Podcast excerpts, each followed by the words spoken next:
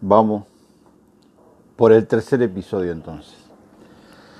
Eh, a esta altura puedo afirmar que todo está escrito negro sobre blanco y en papeles. Lo, que se creía que estaba destruido, quemado, desaparecido, ahora está al alcance de los investigadores. Me refiero a los archivos tan mentados. No son todos, pero la mayoría. Es cierto, hay que leer, hay que leer. Son miles de páginas, miles y miles de páginas de esos archivos. Por ejemplo, el señor Manini Ríos hijo, nieto y bisnieto de una vieja estirpe de familia aristocrática de este bendito y bien amado país, opositores al progreso en todas las épocas, uno de estos, Manini Ríos, fundó el partido riverista para oponerse al viejo Pepe Valle dentro del Partido Colorado. Un hermano del actual senador de la República fue uno de los fundadores de la Juventud Uruguaya de Pie, organización paramilitar especializada en asaltar liceos, atacar jóvenes indefensos en las calles, informantes de los servicios de inteligencia del Plan Cóndor. Esto no hay que olvidarlo. Este señor, el actual senador Manini Ríos, pretende negar el sagrado destino de todo buen hijo de esta tierra de saber dónde están los huesos de sus padres o de su madre Pretende negar la posibilidad de búsqueda de la verdad. ¿Qué pasó? ¿Quiénes fueron? ¿Cómo sucedió? Y sobre todo pretende negar, obstaculizar el accionar libre e independiente de la justicia. Pero lo peor, lo más grave para la democracia uruguaya, el silencio cómplice de sus aliados de la coalición multicolor.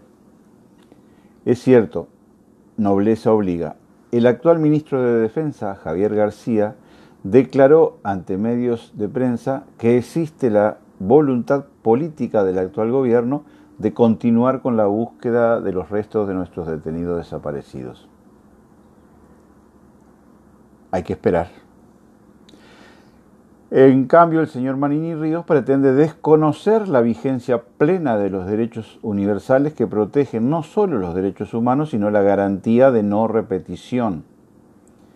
Vivimos en una sociedad civilizada donde funciona el Estado de Derecho, no existe la pena de muerte en nuestro Código Penal, esta democracia republicana la recuperamos entre todos, la construimos entre todos, las bestias asesinas que actuaron en el Plan Cóndor están presos en la cárcel de Domingo Arena o en prisión domiciliaria. Otros están presos en el exterior o requeridos por la justicia. Cuando se terminen de sustanciar los juicios que preparó el fiscal Percivale de la Fiscalía Especializada en Delitos contra la Humanidad, después de arduas investigaciones, irán presos unos cientos de bestias asesinas más. Por eso, lo más sano para la vida pacífica, democrática y libre de los uruguayos es resolver las diferencias en el respeto de la disputa dialéctica dentro de los marcos de la Constitución de la República.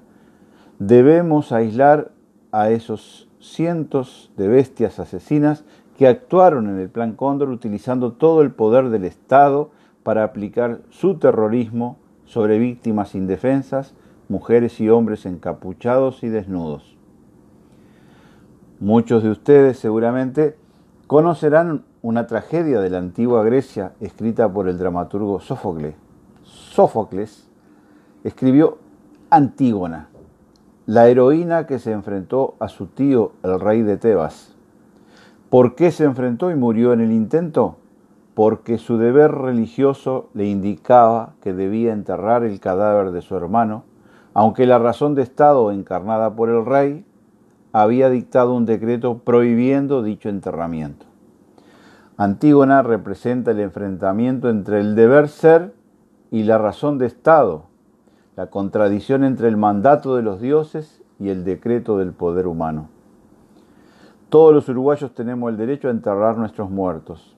El señor Manini Ríos sabe de sobra que a la Comisión para la Paz y al presidente Tabaré Vázquez le mintieron los mandos superiores de las Fuerzas Armadas cuando les informaron que los cuerpos de los desaparecidos habían sido incinerados y sus cenizas tiradas al río. La aparición de los restos del maestro Julio Castro y del mercenario Ricardo Blanco en el batallón 14 de Toledo lo desmienten. La reciente aparición de los restos de Eduardo Bleyer en el batallón 13 también lo desmienten. El señor Marini Ríos miente, responde preguntas de los periodistas con la intencionalidad deliberada de propalar una versión tergiversada de los hechos. Es un método utilizado por los servicios de contrainteligencia del Plan Cóndor. ¿Se acuerdan cuando hicieron aparecer en el Parlamento una carta con foto incluida del químico chileno Eugenio Berríos diciendo que estaba en Italia cuando en realidad hacía rato que lo habían asesinado aquí y luego apareció su cadáver enterrado en la playa de Canelones? Radaeli, Casella y Sarli fueron compañeros de generación en la Academia Militar junto al actual senador Guido Manini Ríos. A Radaeli incluso lo llevó en una lista de cabildo abierto. Si a todo lo anterior le sumamos el descontrol de la economía que ha provocado la asunción del nuevo gobierno de la coalición multicolor, disparada del dólar y de la inflación, reducción del poder adquisitivo de la inmensa mayoría de la población, concluimos que aquí en Soriano va a estar bueno cambiar, vivir la alternancia en el gobierno departamental y confiar en el equipo de gente capacitada que tiene el Frente Amplio.